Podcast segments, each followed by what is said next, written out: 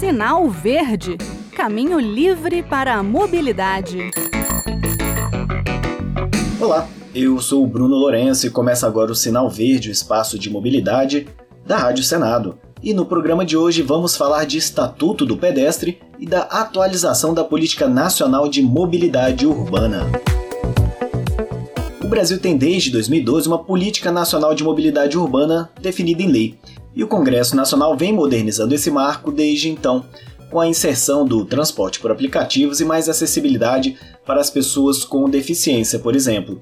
Outra iniciativa que pretende tirar mais carros das ruas é a que inclui bicicletas compartilhadas e as ciclovias nos planos de mobilidade urbana de cada município.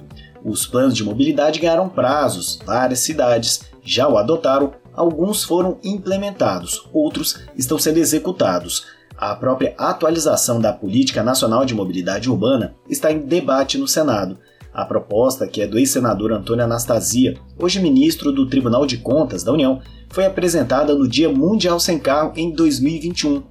Entre alguns dos objetivos do projeto de lei está a prioridade a corredores exclusivos e a faixas preferenciais para o transporte público em vias urbanas. O texto em análise na Comissão de Infraestrutura do Senado também prevê a obrigatoriedade de contrapartida pelos empreendimentos imobiliários e eventos que causem distúrbios à mobilidade urbana. Quer dizer, provoquem engarrafamentos, ocupação de calçadas, transtornos para a circulação de pessoas, então deve entregar uma contrapartida, como a reforma de parques, construção de passarelas, de pontos de ônibus, iluminação. Essa atualização para a legislação de mobilidade urbana também exige um mínimo de qualidade e regularidade para o transporte público, com punições para quem não atingir tais metas. E outra novidade que pode vir por aí é o Estatuto do Pedestre.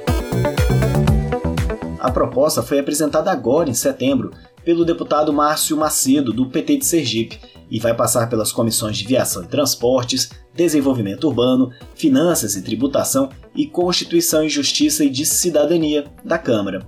O deputado citou o Estatuto das Cidades como uma das justificativas para o projeto. Segundo ele, esse estatuto representou um grande avanço para o planejamento urbano no país.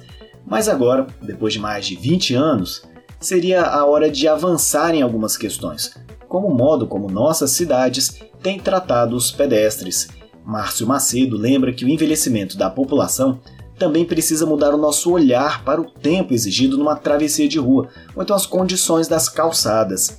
Ele ainda cita que cidades como Belo Horizonte e São Paulo já criaram seu Estatuto do Pedestre, e Rio de Janeiro e Curitiba têm projetos de lei tramitando em suas câmaras de vereadores.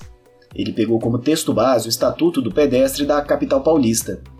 A proposta que está em debate na Câmara dos Deputados delimita algumas fontes de financiamento, como as multas decorrentes da não obediência do Estatuto, para o atingimento de metas como a ampliação e a melhoria das calçadas e o aumento da participação do transporte não motorizado e a pé nos deslocamentos.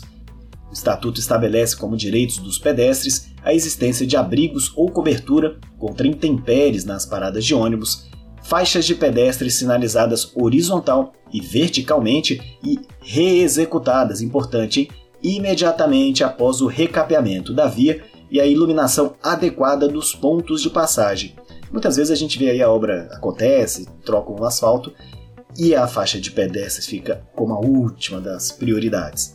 Enfim, a proposta reúne em um único texto determinações de diversas leis e nunca é demais lembrar do elo mais fraco no trânsito, daquele que não tem a proteção de uma caixa de ferro em volta. Além disso, ao estimular as caminhadas e facilitar a mobilidade urbana do pedestre, o deputado lembra que estaremos contribuindo para um modo de vida mais saudável, melhorando as condições cardiovasculares das pessoas e reduzindo as emissões de gases poluentes resultantes do uso mais intensivo dos veículos. E o sinal verde, espaço de mobilidade da Rádio Senado, vai chegando ao fim. Antes, vou aproveitar para destacar alguns pontos de carta que a Associação Brasileira do Setor de Bicicletas, a Aliança Bike, enviou ao presidente eleito, Luiz Inácio Lula da Silva, e que também tem tudo a ver com o programa de hoje. A entidade pediu que o novo governo coloque em prática políticas para fortalecer o setor de bicicletas e ampliar o uso do modo sustentável por milhões de brasileiros e brasileiras. Seriam medidas como um sistema tributário que seja progressivo a partir da economia verde a urgência na criação de uma política industrial para o setor de bicicletas, a promoção do eco e cicloturismo como agenda de atração de investimentos e turistas, inclusive estrangeiros.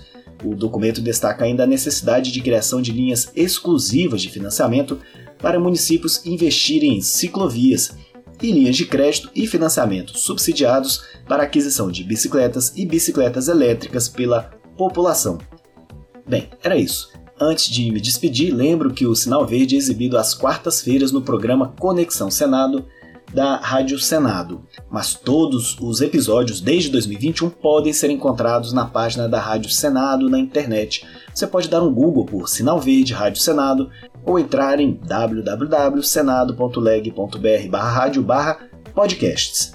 E se quiser entrar em contato com a gente, o nosso e-mail é radio@senado.leg.br e o WhatsApp da Rádio Senado é 61 98611 9591. Um abraço a todos e até o próximo programa, que será, aliás, o último do ano. Até lá! Sinal Verde Caminho livre para a mobilidade.